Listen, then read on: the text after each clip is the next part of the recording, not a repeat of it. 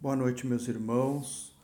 Como costumeiramente fazemos todos os dias, a partir das 20 horas, a leitura do Evangelho pela Casa Espírita Eulália Nogueira. Vamos então, nos desligando dos nossos afazeres, das correrias do nosso dia a dia, convido a todos a tomarem uma posição confortável, aqueles que o quiserem, fechando os olhos, mentalizando a nossa Casa Espírita Eulália Nogueira, aqueles mentores, a figura doce e meiga de Jesus, o nosso Mestre amado.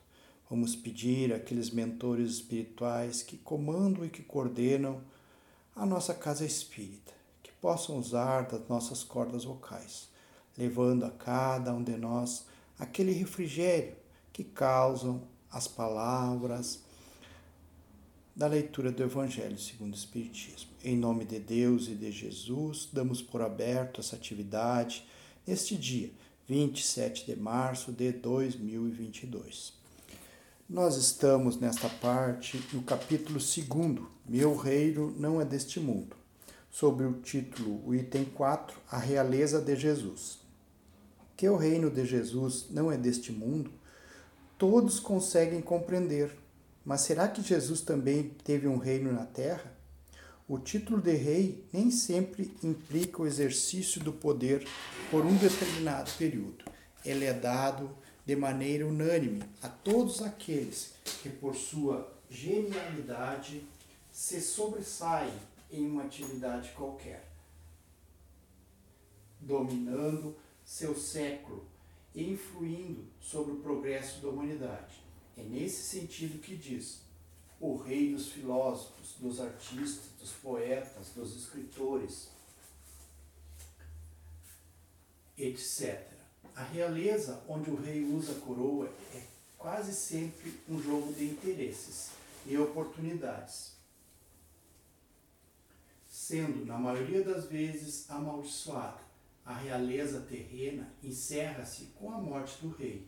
A realeza moral nascida do mérito pessoal e consagrada no tempo, tem muito mais valor e importância do que aquela que efetivamente leva a coroa. Além de ser imortal, é sempre abençoado pelas gerações futuras e continua governando mesmo após a morte. Sobre este aspecto, Jesus foi o rei, o rei mais poderoso de todos os soberanos da terra. E foi com razão que ele disse a Pilatos: Eu sou rei mas o meu reino não é deste mundo. Bem, meus irmãos, dando continuidade ao Evangelho, vamos fazer a leitura de um trecho é, do livro Vivendo o Evangelho, volume 1, do Espírito André Luiz, que tem sobre título O Reino. Em sua luminosa passagem entre nós, Jesus ensinou e exemplificou o bem e a modéstia caridade e o perdão, a esperança e a humildade, a indulgência e a brandura, o devotamento e a abnegação, a perseverança e a paciência, o desprendimento e a coragem moral, a tolerância e a compreensão, a misericórdia e a benevolência, a fraternidade e a paz, a oração e a vigilância, a fé e o amor sempre Jesus plantou as sementes da virtude na terra, transformando-a em abençoado campo de evolução espiritual. E, embora tenha afirmado que seu reino não é deste mundo, deu todas as indicações de que ele começa por aqui. Após essa leitura, meus irmãos, e analisando a leitura do Evangelho, nós ficamos imaginando quando que eu faço parte deste reino de Jesus? Quando que eu sigo suas pegadas? Então, meus irmãos, nós temos a sementinha, como diz ali o final da mensagem. O plantio pode começar nesse mundo material. Quando praticamos atos de bondade, de amor, de benevolência, estamos nas pegadas de Jesus. Quando nos distanciamos, rumamos para o lado negativo da nossa vida, estamos nos distanciando desse Mestre amado, desse Rei dos Reis. Então, meus irmãos, para é, compartilhar também com vocês uma mensagem que nós temos aqui. E o título é diz o seguinte: Saudades. Hoje pela manhã senti profundas saudades. O livro amigo me fez recordar de ti. Nos tempos atuais, às vezes me sinto perdido, na frente de uma TV, um computador, um telefone. Vejo pessoas se enfrentando, defendendo outros que não nos representam.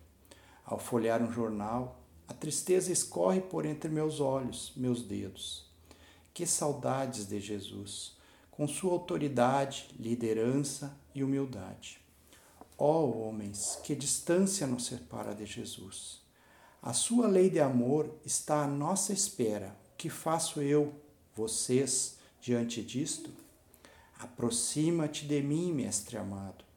Faz com que me dispa de toda arrogância, insensatez das coisas do mundo. Estou cansado do mundo como está. Que tua luz e sapiência ilumine meu viver. Sei que o meu esforço é muito importante para esta mudança. Liberta-me da letargia, do sono da vivência material. Encaminhe-me para a verdadeira vida. Que tua luz, tua vida, seja como uma constante em nossas vidas. Após esta mensagem, nos ligando a Jesus, o nosso Mestre amado, vamos pedir a força, o amparo para o mundo espiritual que essa força que promana desse Rei que esteve conosco, que tem um mundo às vezes tão distante de nós pelas nossas ações, chegue até nós.